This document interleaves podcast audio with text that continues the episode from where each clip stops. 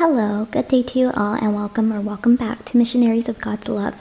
This is Lucy with Missionaries of God's Love in Tustin, California. So let's begin by finding a comfortable place with little to no distractions. Once finding your quiet place, let's go ahead and sit down with our back straight, neck and shoulders relaxed. Take a deep breath and invite the good Lord to tag along with us. In general, there are rules, guidelines, and laws that citizens must follow, and we as a society have to follow these rules that are set into place so that our government can function.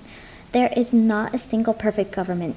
Even if a government is good, there are people who break rules all the time. The government is not meant to scare the people who follow the rules, but it is meant to scare those who behave badly because actions do have consequences. Within this meditation, don't forget to pray for your government. And now, with that being said, I would like to say many thanks to everyone who listened to this recording. And as we end this meditation, say, Speak, Lord, for your servant is listening.